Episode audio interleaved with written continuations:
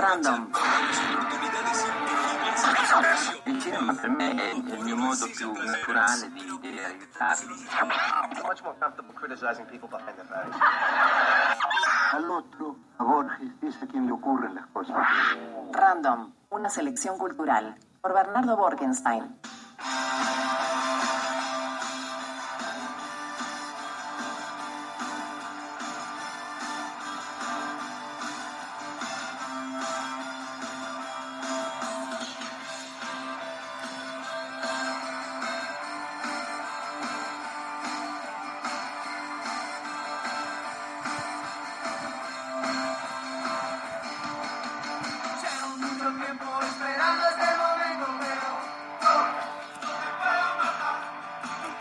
Bienvenido Bernardo Borkenstein a este espacio random que es ¿Todo bien, Bernardo? de tu autoría. ¿Cómo andás? Bien, ¿y ustedes cómo andan? La verdad, excelente compañía para un mediodía de jueves. Bien, para el que no te tiene todavía le contamos que Bernardo es químico farmacéutico, es crítico del teatro de la revista Dossier y también cursa una maestría en filosofía en la Facultad de Humanidades y entre otras cosas además es amigo de Dolina. Un dato Ah, que vale la pena tener. no No seas pues. descreído. ¿Puedo decir que no me crees? Yo he escuchado a Dolina a veces nombrarte, todo, pero amigo. Yo no sé, vamos a ver.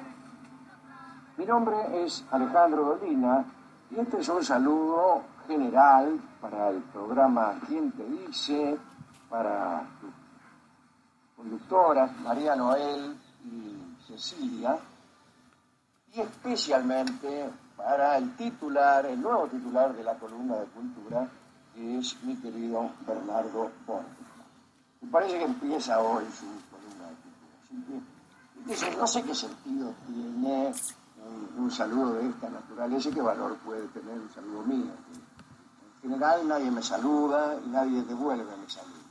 Pero sea cual fuere ese valor, aquí está emitido el saludo cariñoso para todos ellos. Para María Noel, para Cecilia, para el programa en general y en particular para nuestro querido Bernardo. Ahí tenés, Cecilia, que no creía. te saludo a vos. Eso te iba a decir, un gran Alejandro Dolina y además la tiene clarísima. Saludó a las conductoras a Pablo y lo ignoró. sorpresa nos trajiste, Bernardo, porque yo no había escuchado esto antes, ¿eh? Ninguno, creo. Ninguno, ninguno. Qué bueno, qué bueno, bueno. Empezamos con, con buen saludo de partida. La verdad que sí, Dolina para mí es un mentor y es un referente. ¿De dónde nace esa amistad, Bernardo? De escuchar en la radio. Directamente. Sí, sí. Digo, tengo mucho respeto por él para decir que soy amigo, pero este, evidentemente... eh, Bien, pero no sos solo una escucha. no, no, no, por cierto, no, no. vínculo, Claro, no. sí, sí. Porque escucha claro. podemos ser todos, pero no, no, no nos dejan saludos así porque sí. Bien, no, sí, tengo algún vínculo con él, pero este, como digo, respeto y... Y admiración. Claro. Bueno, Bernardo, arrancás hoy random. eh, ¿Por qué random? Bueno, Bueno. un espacio justamente donde vas a contarlo. Para no ceñirnos a un solo tema y para poder abarcar distintas áreas de la cultura, porque No, esto no es que sea solo cine, puede ser No, su- justamente. cine, teatro. Teatro, va a ser mucho teatro, yo soy crítico de teatro, pero también libros y vamos a tratar de encarar libros que sean interesantes, no solamente lo último que está en las estanterías, sino... Vas a seleccionar. Voy a seleccionar, exacto. Bien. Y también algo de música eventualmente y algún tema que pueda haber en el momento que tenga que ver con la cultura también lo trataremos. Bien, Pero la idea es este, no ceñirnos a un tema específico, sino a cualquier área de la cultura de la que pueda hablar sin ser este un ladri, ¿no? De No, pintura, por ejemplo, que no sé nada, no voy a hablar. Muy bien, acudiremos a otro. Arrancás hoy con un libro de hombres a dioses. Exactamente, Yuval Noah Harari. Yo llego a ese libro con mucha resistencia. Eh, ¿Por qué? Primero, mi hermano me ha dicho que es un libro fascinante, mi hermano es ingeniero y no tenemos este, mucha superposición en lo que nos gusta leer, pero quedó fascinado con ese libro.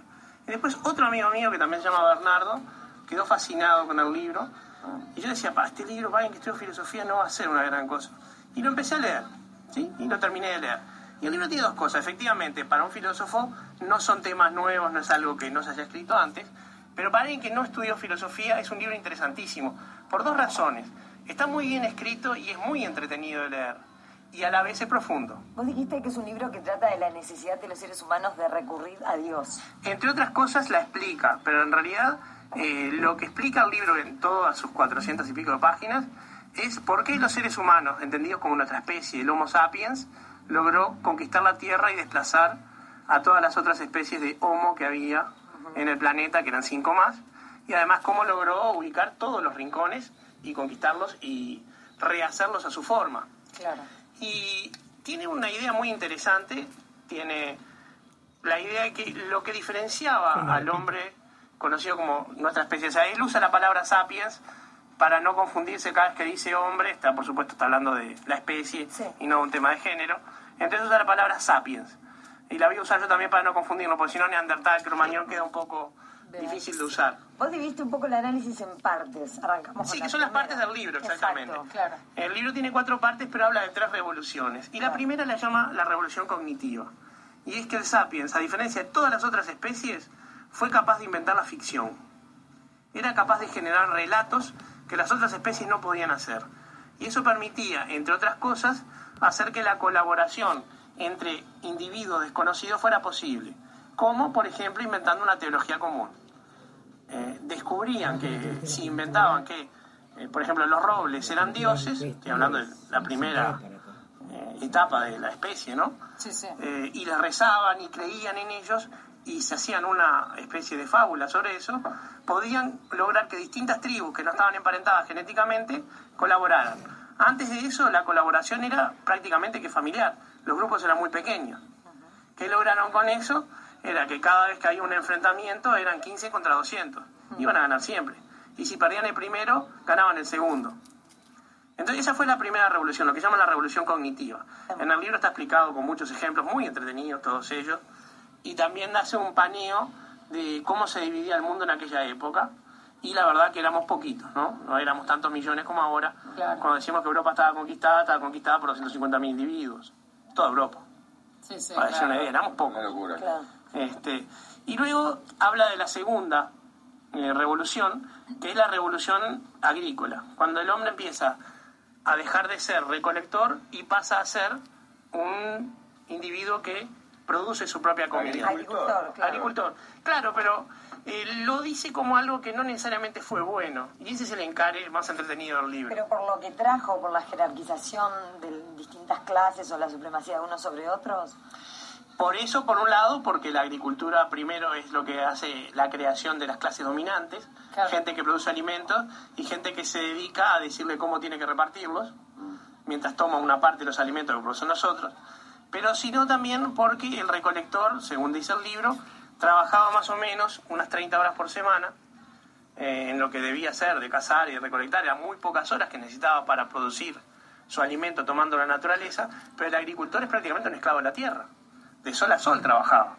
Entonces, por esa idea, que también depende de un relato, de que eso era mejor, el sapiens pasa a ser un esclavo de un trabajo, pero que genera un orden social, porque indudablemente lo que hizo fue crear un montón más de comida, podía haber superávit, y eso se traducía en más nacimientos, y pasó de tribus a pequeños asentamientos, pueblos, ciudades. el origen del consumo, digamos.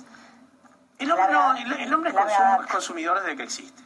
El, el tema es si altera su medio ambiente para consumir o no. Claro, pero empieza a haber clases. Clases, sí, empieza a haber sociedades estratificadas. Negocio, Poder. claro. También, Poder. que es lo primero que se hace cuando te sobra demasiada comida Lo que no puedes vendo, comer, como, lo, lo claro. cambio por otras cosas, Claro. ¿sí? Eh, Ahí- materiales que no hubiera. Bernardo, también el autor, eh, nos contabas que abre un espacio para hablar del patriarcado. Sí, porque mira qué, qué cosa interesante. El patriarcado es algo que surge junto con la agricultura. ¿Sí? Pues la necesidad. ¿Por qué? Porque las primeras sociedades, eh, muchas de ellas eran matriarcales, porque se dan por una relación de que era mucho más fácil que todas las mujeres cooperaran para criar, iba a decir a las crías, que era espantoso, pero a los sí, pequeños. hijos, ¿eh? Pero para eso necesitaban que los hombres, que eran más fuertes y podían defenderlos de los, de los depredadores y de otros hombres, estoy hablando ya del hombre casi un mono todavía, ¿no? Se quedaran cerca. Entonces, no que, que tuvieran los hijos y se fueran como hacen otras especies, como por ejemplo los orangutanes, que no, no se crean macho Lo los cierto hijos. que ahí las que organizaban socialmente el asunto eran las mujeres. Al principio sí. Al principio. Los nucleadores eran las mujeres. Eso se traducía en sociedades matriarcales. Por ejemplo, no se sabía de qué padre eran los hijos. Claro. porque la mujer no tenía un vínculo monogámico con ningún hombre. Pero ¿qué pasa? Cuando el hombre empieza a ser dueño de un pedazo de tierra, empieza a querer que eso pase a sus hijos. Y para Claro. eso lo primero que tiene que La hacer es saber que son sus hijos. Ahí se invierte, claro. Para lo cual tiene que lograr que su mujer no sea compartida con ningún otro hombre y ahí surgen todas las porquerías del patriarcado, el machismo, etc. Ese tiene su origen en la posesión de ese tipo de bienes materiales. Bien, y nos vamos a la Estoy tercera etapa. simplificando mucho, Sí, ¿eh? claro, claro. la Sí. Y la tercera etapa es la revolución tecnológica, la que ocurrió hace nada menos unos 500 años. Si, si nos ponemos a pensar que la especie biológicamente tiene más de un millón, que la historia tiene 10.000 años y que eh, nosotros tenemos nuestras máquinas y nuestros electrónicos y todos los aparatos que conocemos de algo que empezó hace 500 es muy poco. Y otra de las cosas que comenta el libro, que es muy interesante, es cómo nuestra biología no tuvo tiempo de adaptarse a eso. Seguimos teniendo el cuerpo de los cazadores recolectores. Nunca nos pudimos adaptar a la agricultura del todo, nunca nos pudimos adaptar a la tecnología del todo. Entonces cada una de esas nuevas formas de vida tenía nuevas enfermedades asociadas. Porque, por ejemplo, el primer hacinamiento de personas empezó a crear epidemias. Claro. Se imagina que los primeros poblados no tenían saneamiento, no tenían nada. Nada, claro. Entonces las epidemias aparecen en esa etapa.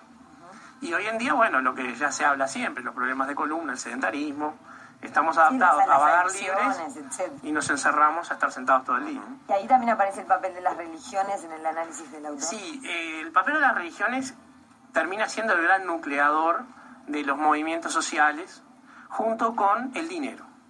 Son los dos grandes eh, mitos que él dice que generan todos los movimientos sociales de los diferentes imperios, de las distintas colonizaciones y de las distintas migraciones que hubo siempre.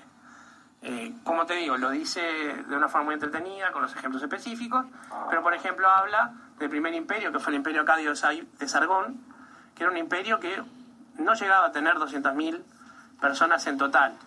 Y pasamos a los imperios actuales, que están más este, desnacionalizados, pero que en total son más de, creo que somos 8 billones de personas, 8 millardos de personas. O sea, somos muchísimas personas que no podríamos estructurarnos ya en esa manera y que estamos desarrollando otras, pero que también tienen eh, un relato común y es, en algún momento nos creemos un relato que no por ser un relato quiere decir que es mentira. Claro. Quiere decir que es un relato que lo inventó alguien. Fue el primero que lo dijo. El dinero es fabuloso. Yo siempre escucho a Darwin de Bocati y dice que el dinero son los bancos. Y es verdad. Nosotros usamos el dinero sobre una base de confianza. Cuando esa confianza se quiebra, bueno, ya sabemos lo que pasó en 1983, 2002, etcétera, y tenemos los problemas que, que suelen ocurrir cíclicamente.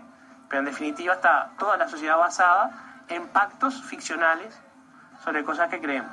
Y si uno se pone a pensar, las cuatro religiones mayores que tiene el planeta, cada una tiene su cosmogonía, su mitología, sus anécdotas de sus personajes principales. Sea que el libro recorre todo esto, todo este camino y llega hasta nuestros días y Y de hasta te saca de tu propia realidad y te hace pensarlo desde afuera. Te hace pensarlo desde es afuera desde un lugar sumamente entretenido. Yo en no otra columna con que quisiera no fuera hablar entretenido. de la diferencia entre entretenimiento y diversión, que no son lo mismo por más que vengan juntos, Claro. y de qué significa realmente la palabra cultura, ya que va a ser una columna de cultura. Sí. Queda podemos eso. Y además me diste gran- supuesto, gra- eh, muchas ganas de leer el libro que lo tengo, así que. El libro es Venimos de hombres a entretenidísimo, sobre dioses todo. del autor. Noah Yuval Harari. Ahí está, no me animaba a decirlo. Noah se escribe como Yannick Noah, ¿no? Con Sí, H al final y Harari, H-A-R-A-R-I. Exacto. Bien. Bernardo, estamos ya mm, terminando el tiempo que tenemos para la columna, pero tenías un piquecito de una obra de teatro, ¿puede ser? Sí, estamos en una época que todavía no hay muchos estrenos de teatro, pero tengo dos para A recomendar. ver, este fin de semana alguien quiere ir a ver algo bueno, ¿a dónde va? Ese es el verdadero problema. Las cosas realmente buenas están entre semanas y no el fin Ah, de bueno, semana perfecto, en esta época. semana. Pero hay una obra que yo vi la versión argentina, no vi la uruguaya. Ahí se terminó.